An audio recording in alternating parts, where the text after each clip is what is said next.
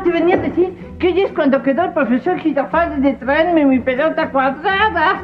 Porque usted les prometió que eh, hoy iba a traer la pelota cuadrada y mientras no traiga la pelota cuadrada, Kiko no le dice nada a su mamá. Pero, pero a estas horas, ¿dónde voy a conseguir una pelota? Y cuadrada.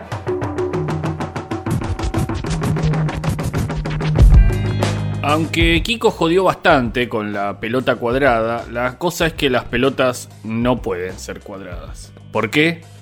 Porque no, porque si fueran cuadradas no serían pelotas. Y más allá de esa aberración que son las pelotas de rugby ovaladas, el acuerdo general es que las pelotas son redondas, muchacho.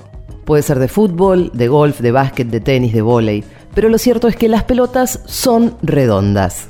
Y ahí vamos a tener que poner un punto, porque parece que las pelotas de fútbol no solo no son cuadradas, sino que tampoco son redondas. Pero pará, pará, ¿cómo que no son redondas, Tomasi? A mí me quieren arruinar el día, ¿cómo que las pelotas no son redondas? La cosa es así, las pelotas de nuestra niñez estaban hechas de 32 trozos de cuero planos. 12 de ellos tenían forma de pentágono y 20 forma de hexágono. Si no hubieran estado infladas, recordemos que adentro tenían una cámara con aire a presión, esas pelotas habrían descansado sobre alguna de sus caras. Si hubieran sido esferas, se habrían apoyado en un punto. Esa pelota era un icosaedro truncado, que es la palabra correcta para definir un poliedro regular de 20 caras, que son triángulos, y al cortarle o truncar sus 12 vértices, se generan así los pentágonos. Esa pelota, que imitaba el balón reglamentario con el que se jugaba el fútbol, tenía como máximo un 86,74% de redondez. Repito, un 86,74% de redondez. Una estafa al menos tenía un 86,74% de redondez. Si en la fabricación del balón se usaran únicamente triángulos, la esfericidad descendería hasta el 60,55%.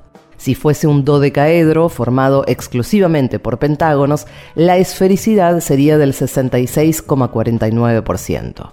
Pero dado que, como vemos, se trata de una cuestión matemática, es la matemática misma la que ayudó para mejorar esa imperfección. La mejor marca entre los balones que combinan caras diferentes la tiene el rombicocido de caedro. ¿El qué? El rombicocido de caedro.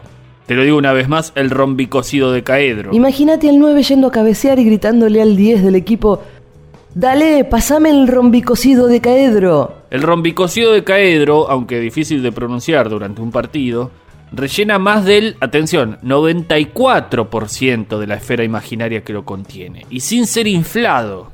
El problema, para usarlo como pelota, es que tiene 62 eh, caras y 120 aristas y se pierde mucho tiempo entre costuras. Si uno suma caras y más caras, el problema es que en un momento vamos a conseguir objetos demasiado redondos, como las cúpulas geodésicas de Buckminster Fuller. Ahora bien, desde que las pelotas de fútbol y de otros deportes ya no se hacen de cuero, sino de material sintético, muchas de estas cuestiones se fueron resolviendo. La pelota del Mundial de Brasil de 2014, por ejemplo, tenía seis paneles. Para los matemáticos, esa pelota era poco más que un dado, muy inflado. Pero estaba tan bien inflado que la pelota terminaba siendo buenísima. Después vino la Jabulani, la pelota del Mundial 2010, que era una pesadilla para los arqueros porque se movía para todos lados, prácticamente como si tuviera un conejo adentro. Pero no tenía un conejo.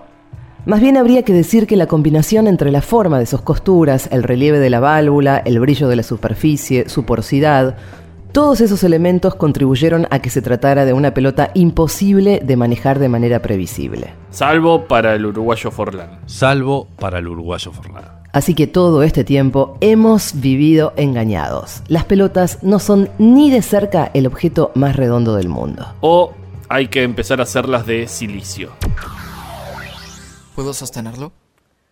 Solo si prometes tener mucho, mucho cuidado. Prometo que seré extremadamente cuidadoso. Se resbala, ten cuidado.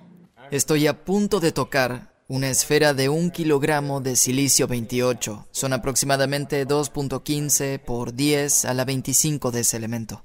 Se siente absolutamente increíble. ¡Wow! Es sorprendente.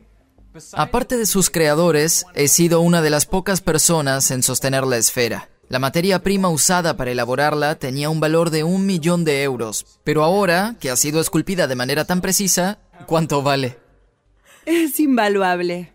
Esto que ves ahora es el objeto más redondo del mundo. ¿Y ¿Cómo puedes decir con seguridad que es el más redondo? Digo, el planeta Tierra es bastante redondo, ¿no? Si esta fuera la Tierra, Si esta fuera la Tierra, la montaña más alta y el valle más profundo estarían separados por... 14 metros aproximadamente. es impactante. Es sorprendentemente redondo.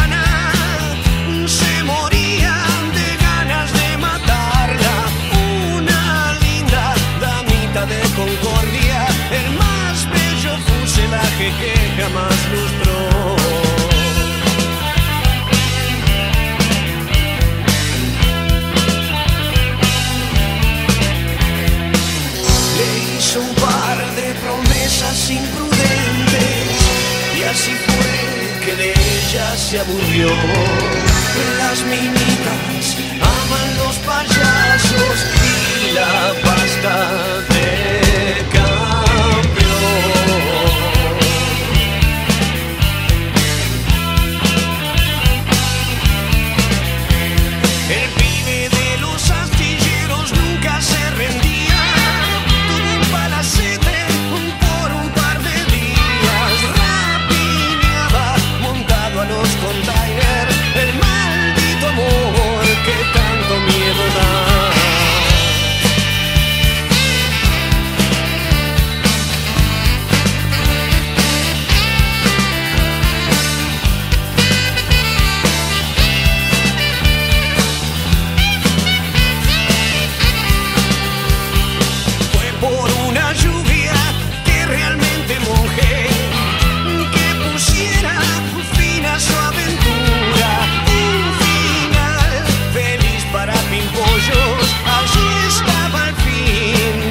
acechándolo.